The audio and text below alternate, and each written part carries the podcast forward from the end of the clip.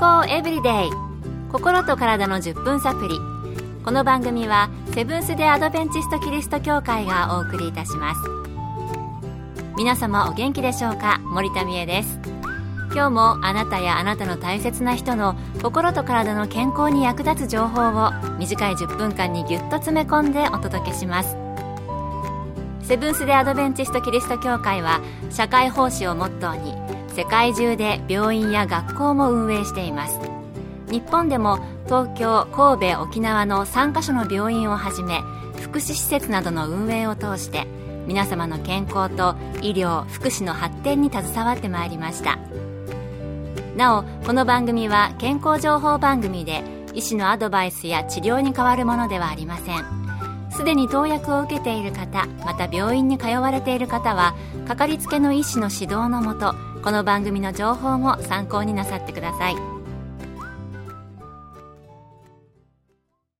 あなたの手健康ですか？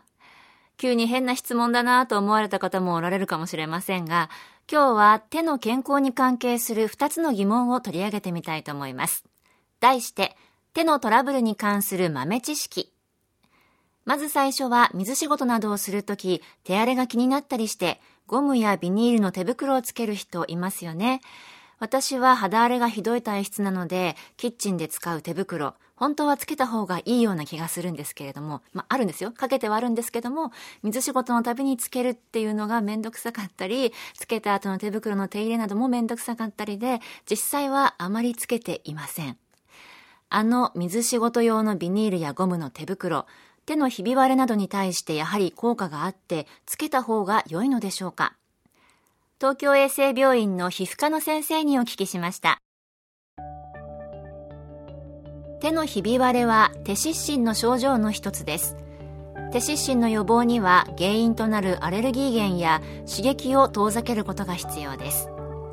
手荒れは皮膚の再表層である角質の保湿成分が減り皮膚に触れるものの刺激から皮膚を守るバリア機能が壊されることがきっかけになります。そのバリアの代わりになるのが手袋です。水仕事はもちろん手作業の際には手袋をすることが手荒れの予防になります。ということで、やはり手のひび割れの予防のためには水仕事用の手袋効果があるんですね。ひび割れなどの手荒れは皮膚の表面のバリア機能が壊れることがきっかけで起こるということで、その手のバリア機能を補ってくれるそうです。面倒がらずにつけた方が良さそうですね。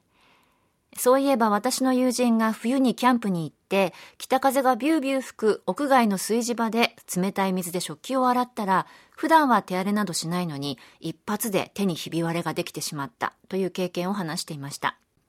そんな時でも風や冷たい水から手をバリアするためにゴムの手袋などつけたら効果があったかもしれないですね。では、この辺で心と体に優しい一曲をお送りしたいと思います。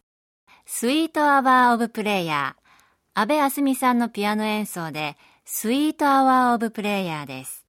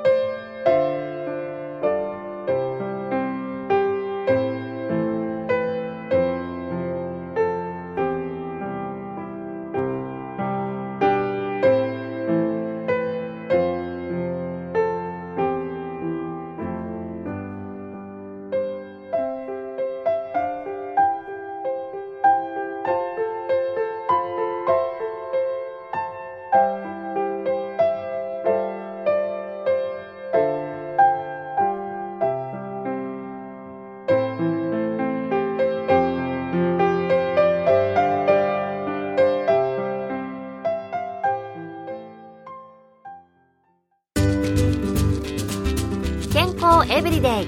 心と体の10分サプリこの番組はセブンス・デ・アドベンチスト・キリスト教会がお送りしています今日今日は日常生活で感じる健康に関する疑問についてのワンポイントアドバイスということで、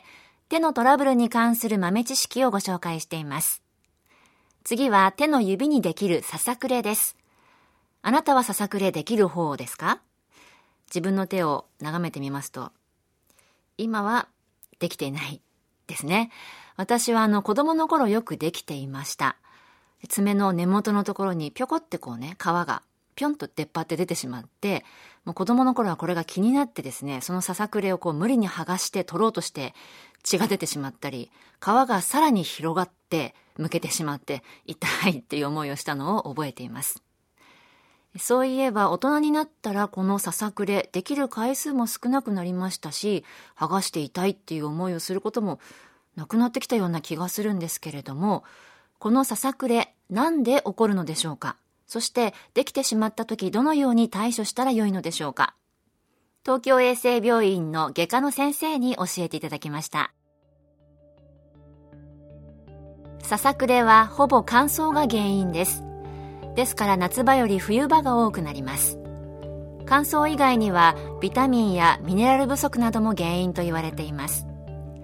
ささくれの対処方法としての最善策は先端の細かいハサミや爪切りを使いささくれの根元からカットすることです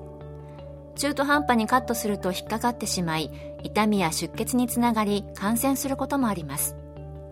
予防策としては日々の保湿が最も重要でバランスの良い食事も忘れないでください外出の際は手袋をつけましょうささくれって乾燥が原因なんですね。あとはミネラルやビタミン不足。そして対処としては根元からきちんとカットした方がいいということで、こう気になるからといって適当にむしったりすると痛みや出血、感染の原因になるので注意しましょう。そしてこのささくれ対策もバランスの取れた食事が大切ということですから、様々な体のトラブル、このバランスの取れた食事で改善することがあるんですね。体にいいものをバランスよくとる食生活を心がけたいと思います。寒い冬乗り越えましたので、このささくれでお悩みの方も少しずつ改善していくかもしれませんね。あなたはささくれ大丈夫ですか？今日の健康エブリデイいかがでしたか？ここで千葉キリスト教会があなたに送る健康セミナーのお知らせです。長寿で元気な人のライフスタイルをご紹介する世界の100歳人から学ぶ元気で長生き健康セミナー食事編運動編を4月23日火曜日と24日水曜日ともに午後2時からセブンス・デ・アドベンチスト千葉キリスト教会で開催します。講師は看護師の山室敦さんと理学療法博士のケイティ山室さん。入場は無料です。詳しくは千葉協会健康セミナー千葉協会健康セミナーで検索。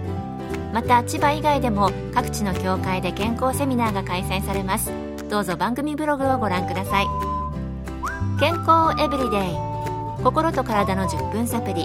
この番組はセブンス・デ・アドベンチスト・キリスト教会がお送りいたしました。それではまた明日のこの時間にお会いしましょう。皆さん Have a nice day!